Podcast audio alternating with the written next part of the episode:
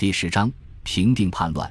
经过紧张的筹备工作，半个月后，漳州军政大学在城外的一座破庙里开始授课。首批入学的近百名学生中，除了二十几个军官外，其余的都是各地民团的骨干和保甲长。学校采用轮训的方式，每两个月为一期，计划用十个月的时间完成第一轮的培训。由于师资力量严重缺乏，学校暂时只开设了四门课程：历史、经济、军事和政治。其中军事课由孙百里主讲，杜周南负责经济和政治。而历史课则由校长卢宏图亲自操刀。开学当日，在孙百里的刻意安排下，学员们胸前佩戴着大红花，由独立旅的士兵担任仪仗队，雄赳赳、气昂昂地穿城而过，来到学校门口。同时邀请各界的名流士绅参加剪彩活动，一时之间锣鼓喧天，鞭炮齐鸣，吸引了无数市民前来围观。在众人艳羡的目光下，学员们顿时感到无比荣耀。达到了孙百里预期的效果。办完这件大事后，孙百里立刻向省府推荐杜周南担任行署的财政厅长，全权负责漳州的经济事务。蔡廷锴当即批复同意。杜周南上任伊始即大刀阔斧地推行他的经济政策，降低关税、整顿海关、打击走私、开办工厂等举措齐头并进，漳州地区的面貌很快就焕然一新。那些原本对这个军政府持怀疑态度的资本家、小业主以及地主乡绅，发现政府主动投资工商业，随即停止了观望，开始试探着兴办一些规模和投资较小的工厂。漳州地区的发展开始慢慢的走上正轨。孙百里开始还坚持上午在行署处理公务，下午到学校授课。后来见杜周南办事老道，干脆把政务全部放手给他处理。自己则全心全意地投入军队的训练当中。孙百里首先安排全旅按照孙氏操典的要求，对士兵进行单兵科目的训练。等取得一定的成绩后，就开始演练各种战术和步炮之间的协同。同时，他还以日本军队为假想敌，强化拼刺技术的训练，以及如何在空中打击下与敌人接战。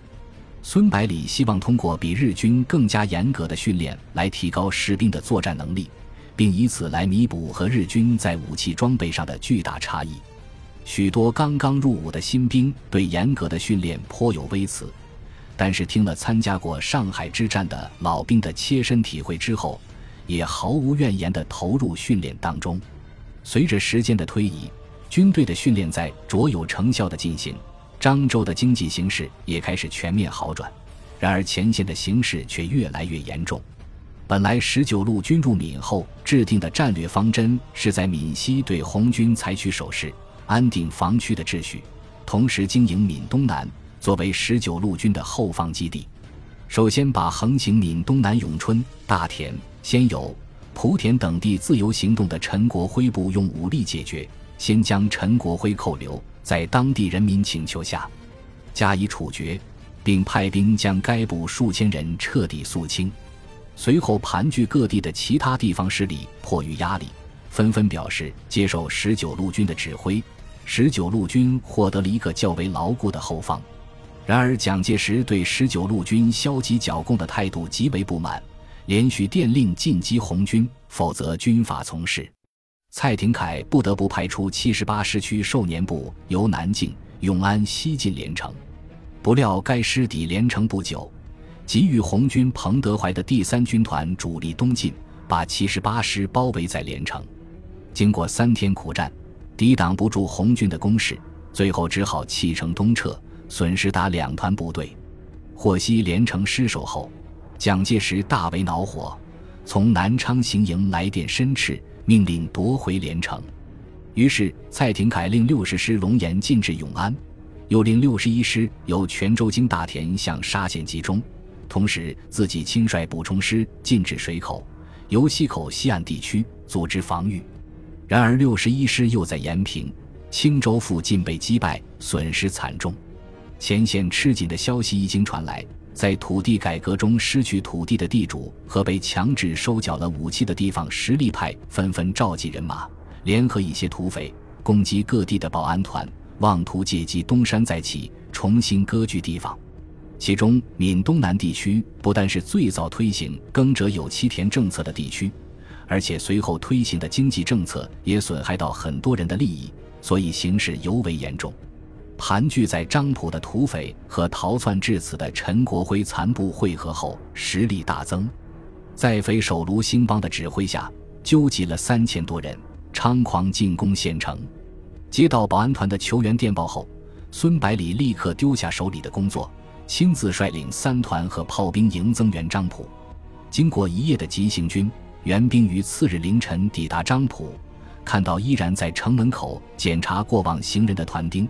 孙百里长长舒了口气，一旦县城失守，其他还在观望的地方势力肯定会连续发难，后果将难以预料。进城后，孙百里发现城里非常平静，根本看不出被土匪攻击的痕迹，街道上人来人往，络绎不绝，两旁的店铺也都大开着门做生意，显得十分热闹。孙百里疑惑地向前来迎接的保安团长叶文龙问道。你们真的被土匪袭击过？叶文龙回答说：“土匪共三千余人，在匪首卢兴的率领下，于三天前从老巢卢家寨出发，准备攻击县城。接到消息时，城中的保安团和警察加起来也不过三百来人，守是肯定守不住的。所以我决定主动迎击，先是在城西二十里的九龙沟设伏，击溃其先头部队一个连。”然后在敌人的必经之路小清河东岸构筑工事，因为沿岸的船只都被我控制在东岸，土匪只能通过河上的小桥进攻，无法发挥其兵力优势。经过一天血战，始终不能夺取小桥。后来由于害怕我援军赶来，昨天晚上撤退了。此战保安团共阵亡十七人，伤三十六，共毙俘敌两百三十人，击伤几百人。孙百里听后大为惊异，立刻重新打量起这个保安团长来。中等身材，黝黑的面孔，普普通通的外貌。孙百里清楚地记得，当时给保安团的军官上军事理论课时，问题最多的就是他。如此看来，这个人在军事上倒是很有些天赋。于是夸奖道：“叶团长，你指挥得非常好。如果你愿意的话，等此间匪患一除，我想调你到独立旅任职。”不知意下如何？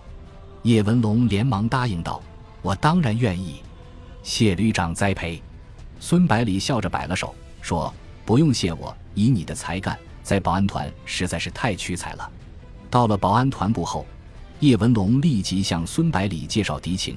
他说：“根据可靠情报，土匪溃退后即分兵攻击各乡镇，抢拉当地农民入伙，全力扩充军队。”其主力已经退回卢家寨，准备拒寨死守，负隅顽抗。孙百里问道：“土匪的战斗力如何？”叶从文回答说：“除了前来投靠卢兴邦的陈国辉残部约一个营还有点战斗力外，其他的都是乌合之众。匪兵大部分用的都是鸟枪，只有少量的汉阳造和十几挺轻机枪，也没有大炮，基本上没有什么战斗力。要不然。”我也不敢主动出城迎击。卢本人是个土豪，对行军打仗一窍不通。收到我军增兵的消息后，立刻就龟缩回老巢，可见其胆小如鼠。孙百里问道：“你对卢家寨的地形熟不熟？如此胆小的人都敢据地死守，必然有可以依赖的东西。”叶文龙回答：“是的，卢家在当地是个世家大族，人丁兴旺。”所以共筑了五座土堡居住，土堡呈正方形，长宽各一百米左右，厚六七米，高二十米，有东西南北四门，墙壁和四角的望楼有射击孔。土堡内有水井，还有大量的粮食弹药，至少可以坚持半年以上。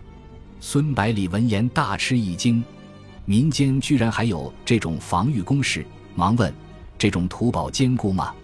叶文龙的表情凝重起来。认真的说，土堡用黄泥土掺泥沙和石灰，重要部分掺些红糖水或者糯米水，经反复碾压，夯打成大块泥砖砌构而成。虽然没有用钢筋水泥，却异常坚固。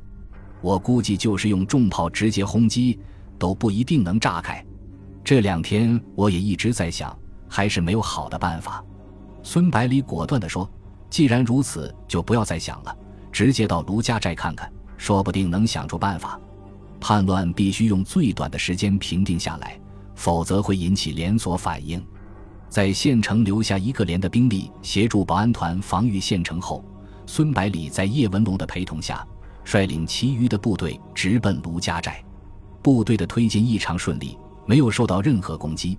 经过几个小时的强行军后。”部队在日落前抵达目的地，虽然已经有了思想准备，看到土堡的时候，孙百里还是大吃了一惊。五座巨大的堡垒横亘在山间的一块平地上，中间的主堡墙有二十多米高，边长足有一百五十米，四周是略小一点的辅堡，土堡间相距五百米左右，可以非常方便地进行火力支援。无论攻击哪一座堡垒，其他的土堡都威胁侧翼。在感叹国人智慧的同时，孙百里开始思考如何攻克这些坚固的堡垒。孙百里正在冥思苦想的时候，带领先头部队的陈子坚灰头土脸地跑了过来。原来他赶到后就立即组织了一次进攻，希望一鼓作气拿下一座土堡。被打伤十几个人后，终于把炸药包放到墙下。但是，一声巨响之后，尘土飞扬，结果却让陈子坚大跌眼镜。在土堡上，只不过多一个几米宽、十几厘米深的凹坑，对于六七米厚的墙壁来说，完全可以忽略不计，没有起到任何作用。孙百里决定再试探一次，希望可以找出土堡的射击死角。一个连的士兵在匆忙修建的工事后面排好攻击队形，准备发起冲锋。担任掩护的部队开始对土堡进行压制射击，轻重机枪一起开火。打的土堡上面烟尘四起，五个土堡里的土匪随即全部开枪还击，一时之间枪声大作，鸟枪、步枪和机枪一起开火，把孙百里等人搞得莫名其妙。处于攻击方向的土匪开枪还能理解，其他土堡和独立旅的出发阵地之间的距离已经超过了步枪的射程，更不用说鸟枪了。孙百里大喜过望，马上命令部队停止攻击。先在附近的制高点上构筑炮兵阵地，然后环绕着土堡周围构筑简易的工事，完成对卢家寨的包围，防止土匪突围。陈子坚不解地问：“难道就不打了？”孙百里笑着说：“这样的对手，无论驻守在多么坚固的工事里，都同样不堪一击，所以没有必要连夜攻打。再说，从昨天到今天，战士们已经连续行军近百公里，需要好好休整一下。”当晚，尽管独立旅没有进行任何攻击行动，可是土堡里仍然不时对外扫射一通，可见色厉内荏到了极点。次日清晨，孙百里先安排一连战士到附近山上看来许多树枝，然后选择上风处点燃。不一会，土堡就被滚滚的浓烟包围了。视线受阻的土匪方寸大乱，立即不停地对外射击。这时候，独立旅战士们又齐声呐喊起来。惊恐万状地土匪只得继续胡乱开枪，早就忘记了要节约弹药。过了十几分钟，土匪终于发觉有点不对劲，连忙停止射击。但是孙百里随即命令轻重机枪开火。土匪虽然怀疑这次是不是真的进攻，但是不敢冒险，只得和独立旅对射。又打了一会，眼看弹药就要用尽，只好停止射击。不管独立旅百般挑逗，再也不予理会。叶文龙看着土匪被孙百里玩弄在鼓掌之中，钦佩地说：“我没想到土堡可以用这种办法来打。以前共军进攻闽西的一个土堡，连续攻打了三天三夜都没能拿下来，最后才想到办法，把几床棉被浸水后铺在八仙桌上，做成一辆土坦克，然后人躲在后面进行坑道作业，把地道一直挖到土堡的围墙下面，然后埋了整整三棺材的炸药。”把围墙炸塌了一段，这样才打了下来。相形之下，旅长的办法就高明的多了。孙百里说：“我的办法并不高明，只能对付没有什么军事经验的人。如果守堡的人久经战阵，这种伎俩很容易被识破。”他用手指着外围的一座土堡说：“你看，那里的烟雾不大，完全可以看到我军的一举一动。”如果他们把动静通过事先商定的联络方式通知其他几座土堡，我们就只有强攻了。现在他们非但没有通知友军，反而跟着起哄，别人开枪就也跟着开枪，真是愚蠢。陈子坚在一旁早就按捺不住了，请战道：“旅长，土匪好久没有还击了，估计弹药应该所剩无几了，可以冲锋了吧？”孙百里笑着说：“先不忙，再试探一次。不过要把动静搞大点，让炮兵也打上几发炮弹。”伴随着各种枪支的射击声，几发炮弹准确地落入主堡中间，随即传出巨大的爆炸声，浓浓的烟雾升腾而起。感觉末日降临的土匪慌作一团，在围墙上跑来跑去，口中发出一声声怪叫。孙百里见时机已到，对陈子坚说：“派人到老乡家里买些棉被和八仙桌，按照刚才叶团长刚才介绍的方法做几辆土坦克。”掩护战士们冲锋，争取一次攻击解决问题。土匪眼睁睁地看着土坦克步步的逼近，却毫无办法，只好丢下步枪，操起大刀长矛，准备肉搏。等土坦克一到围墙下，独立旅就开始了全面进攻，轻重机枪和大炮一起开火，压得土匪抬不起头来。攻击部队迅速从土坦克后面跳出来，架起梯子登城。由于受到攻击掩护部队强大火力的压制，土匪只好等独立旅的战士们登上了围墙，才敢从藏身之处跳出来，蜂拥而上，用大刀长矛应战，妄图利用人数的优势把攻击部队赶下去。由于担心误伤自己人，掩护部队这时候也停止了火力支援。前排的战士们排成密集的队形，用刺刀和短枪与守敌展开搏斗。后面的战士则不停地把手榴弹投入敌群中，很快就把敌人从围墙上驱逐下去，然后从里面把大门打开。土匪发觉大势已去，失去了顽抗到底的勇气，纷纷放下武器投降。前后不过一个小时的时间，五座土堡就被相继拿下。枪声平息后，孙百里和叶文龙一起走进中间的主堡，穿过厚达七米的门洞后。面前出现一个规模很大的广场，中间坐了满地的俘虏。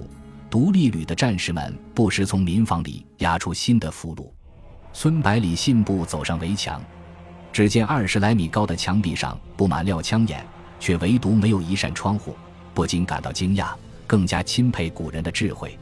陈子坚打扫完战场，也走上围墙，报告说：“旅长，战果已经统计完毕，此役共毙伤土匪四百余人。”俘虏两千七百人，匪首卢兴邦也被打死，缴获步枪三百余支，轻机枪十七挺，还有大量的粮食和财物没有来得及清点。我军阵亡十一人，伤五十四人。然后又补充道：“我军的伤亡大部分都是在肉搏战中产生的。”孙百里点点头，命令道：“先派两个连把阵亡弟兄的遗体和伤员送回漳州，顺便把财物带上。”交给杜周南处理，然后补充说：“把俘虏中的伤员也一起送走，吩咐医院好好治疗，不要区别对待。”叶文龙忙问道：“这么多俘虏怎么处理？”孙百里说：“要仔细盘问清楚，惯匪首恶就地正法，被胁迫的就直接放了。我想其中大部分应该是附近的农民，你找些当地人来指认一下，可能处理得快一点。”叶文龙说。这件事就交给我来办吧。然后面有难色地说：“旅长能不能把缴获的粮食留下一部分？这些粮食应该是土匪从附近的乡村抢来的，现在还没有到收获的季节，农民缺粮，很容易再起事端。”孙百里爽快地答应道：“清点完毕后，你派人到周边乡村统计一下，该留多少自己决定，剩下的再运到漳州。”叶文龙高兴地说。我替家乡父老谢谢旅长。